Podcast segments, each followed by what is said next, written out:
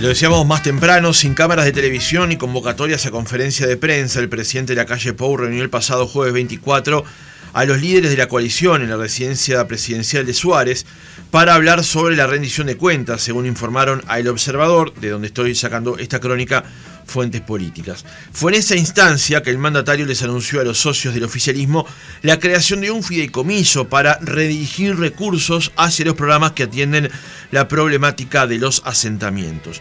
Dos días después, a través de su cuenta de Twitter, La Calle hizo el anuncio público.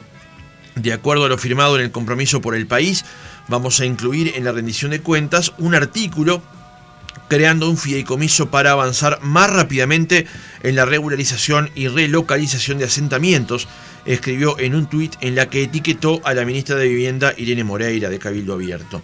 Ese fideicomiso tomará parte de sus recursos del dinero que el Instituto Nacional de Colonización utiliza para la compra de nuevas tierras, según detalló el presidente en la reunión de la que participaron el líder de Cabildo Abierto, Guido Manini Ríos, el secretario general del Partido Colorado, Julio María Sanguinetti, y el líder del Partido Independiente, Pablo Mieres. En el encuentro, el presidente pidió a los referentes de la coalición no hablar sobre este tema hasta que quede redactado el articulado que incluirá en la rendición de cuentas. Estamos en comunicación con Andrés Berterreche, director del Instituto Nacional de Colonización, en representación de El Frente Amplio.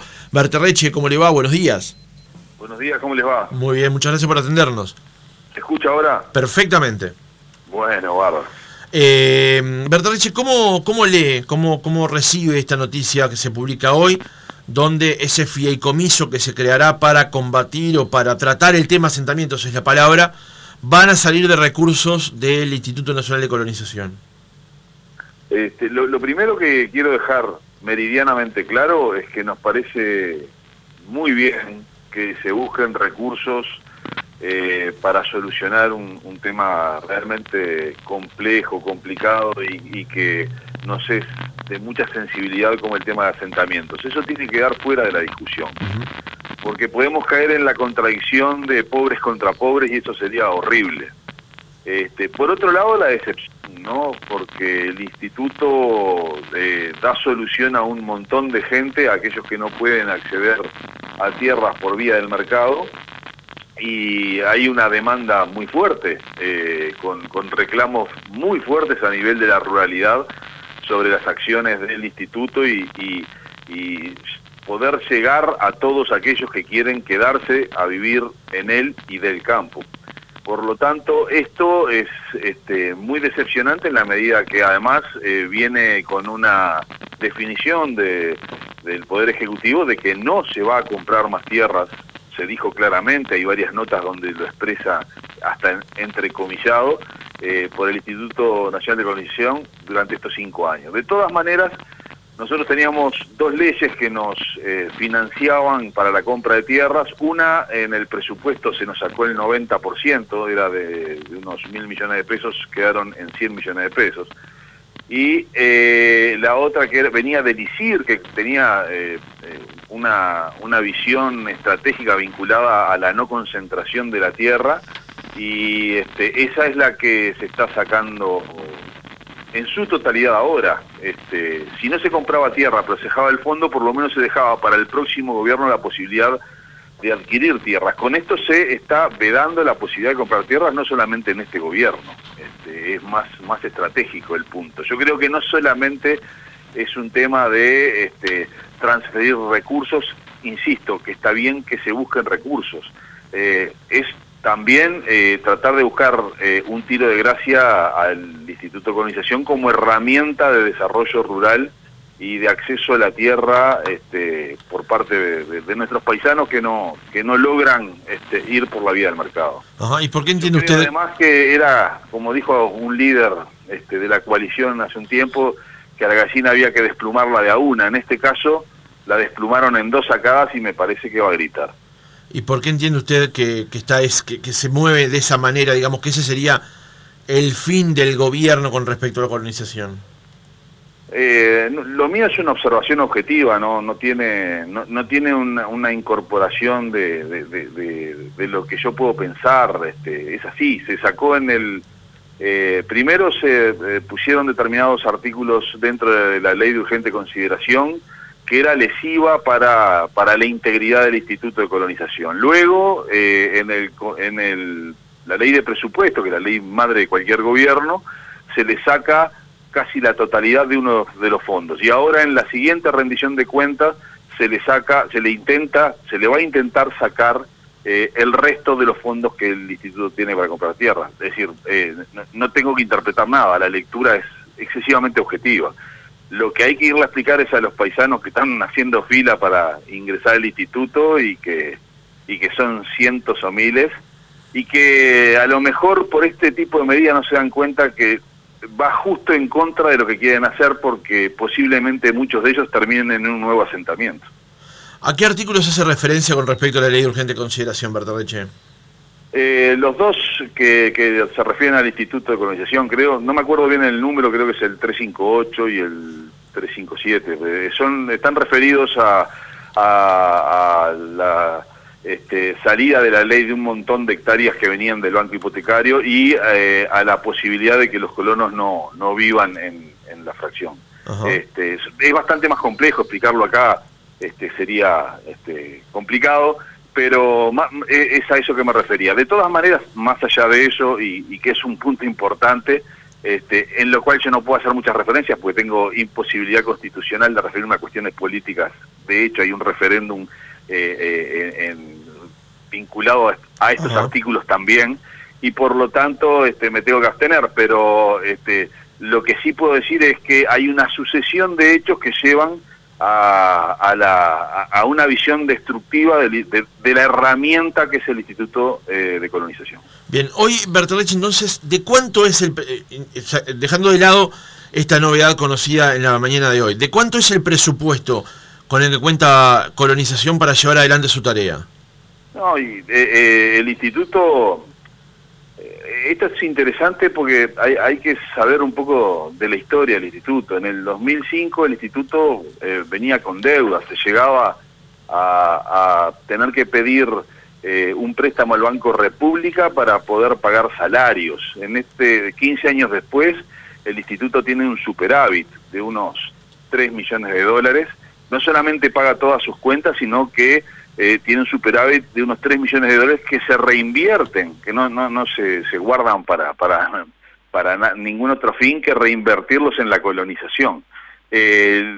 lo fuerte, evidentemente, eran estos dos fondos que se, se habían hecho en los gobiernos anteriores, uno vinculado al ITP y el otro al ISIR, lo que quedaba del ISIR, de lo que no se declaró inconstitucional del ISIR, este, y que estaba funcionando y que estaba funcionando muy bien, con el cual se compraron decenas de miles de hectáreas que hoy todavía hoy se están este, repartiendo, ¿no? Ajá. Em, recordemos que era el ISIR, porque eh, tal vez no, no, todos... Eh, era, un, un, impuesto a, eh, a, la concentración... De los inmuebles rurales, ese era el nombre. De, grandes latifundios. Este, tenía dos artículos fundamentalmente, uno se declaró inconstitucional, el otro que estaba vinculado al instituto y que le reporta alrededor de unos 18 millones de dólares eh, al año este, se mantuvo y era una fuente financiera importante para comprar los campos que se, se vinieron comprando, ¿no? casi 100.000 hectáreas en los gobiernos este, anteriores. Eh, hace una hora aproximadamente el senador Sebastián da Silva escribió en Twitter, colonización debe adjudicar las miles de hectáreas libres auditar compras pasadas y vender campos sin utilidad productiva para comprar otros que sean palanca de desarrollo. Son recursos genuinos que hay que optimizar. Eh, quedan eh, miles de hectáreas sin adjudicar, eh, hay que vender esos campos sin utilidad. ¿Qué piensa usted? a ver, en primer lugar, prefiero no referirme a los dichos de, de terceros, este, pero hacia la pregunta concreta eh, cuando se terminó de comprar eh, en los últimos gobiernos quedaban unas 40.000 hectáreas supuestamente en adjudicación. Para que se hagan una idea, durante estos año y medio este, se viene adjudicando lo que se compró en los gobiernos pasados, lo que quedaba sin adjudicar y se había comprado, que eran alrededor de 40.000. Bueno, Eh, hoy quedan de esas 40.000, 12.000 para distribuir, que posiblemente, posiblemente se, se terminen en, entre este año y, principios del año que viene. Es decir, que eh, habrá adjudicaciones vinculadas a las compras que hizo, hicieron los gobiernos anteriores, eh, no mucho más allá de, de, un año a partir de ahora. Luego no habrá nuevos campos para adjudicar, salvo aquellos que se que, los colonos se vayan o, se tengan o, tengan que salir de sus campos. Entonces, este, es una situación bastante complicada. Va a pasar dos años y medio donde no, no va a haber, y además, después el año siguiente del gobierno que viene tampoco se va a entregar porque tampoco se compraron. Los procesos de entrega de tierra eh, no son, este, así, por lo menos no, no, no se hicieron así nomás al destronque a partir de determinada gestión administrativa y política del instituto. Este, se planifica, se hace un estudio de demanda, se eh, generan las condiciones, se hacen los llamados, se da oportunidad a todo el mundo, no existe tarjetita. Este, esto, por suerte, tengo que decirlo, se ha mantenido en estos 10 meses en que yo soy director de la oposición. Este, eh, hay un montón de elementos que, que, llevan a que pase un tiempo entre que se adquiere un campo y eh, el campo pueda ser asignado a los colonos. Pero ya le digo, de los 40 hoy están quedando eh, la tercera parte. Uh ¿qué información maneja respecto a las deudas de los colonos con el instituto? O sea, había manejado una cifra de unos 20 millones de dólares, pero ¿qué pasa en ese sentido? Sí, este, e-, esa es una cifra que, que tiene, tiene incorporado algunos elementos este, que, pueden falsear. En primer lugar, tengo que decir que la mayor parte de los colonos, la gran mayoría de los colonos, y, cosa que me enorgullece y que a veces ofusca a los colonos que se diga ese tipo de cosas, son buenos pagadores. Eh, el 85% eh, de los colonos están absolutamente al día con sus rentas y el 15% restante en no más de dos años eh, seguro que, se, eh, que van a estar al día con sus rentas. Entonces, eh, primero sacar a aquellos que son deudores consuetudinarios, que siempre han sido deudores y que hacen de, de, su endeudamiento una forma de gestión, de la gran mayoría de los colonos que, que son colonos que cumplen con todas sus obligaciones. Eh, buena parte de eso tiene multas, moras, tienen gente que ya no está más. Eh, a ver, eh, esa, esa, esos valores vienen desde, desde años, este, desde hace muchos años. Y hay mucho de eso que se, se va por la vía judicial y bueno, este, eh, tiene sus tiempos y sus formas la, la parte judicial de cobra de, cuentas, pero creo que el, lo más claro es que este instituto está absolutamente saneado. este, se entregó con superávit y eh, el año pasado y este año también va a volver a tener superávit. Y ese superávit no se utiliza para ninguna otra cosa que no sea para los propios colonos o para el Instituto de Colonización. Andrés Berterreche, director de Colonización, muchas gracias por haber estado otra mañana con nosotros. No, por favor, gracias a ustedes y tengo que reconocerlos porque en 10 meses de gestión es el primer medio que se comunica conmigo, así que este, muchísimas gracias. A usted.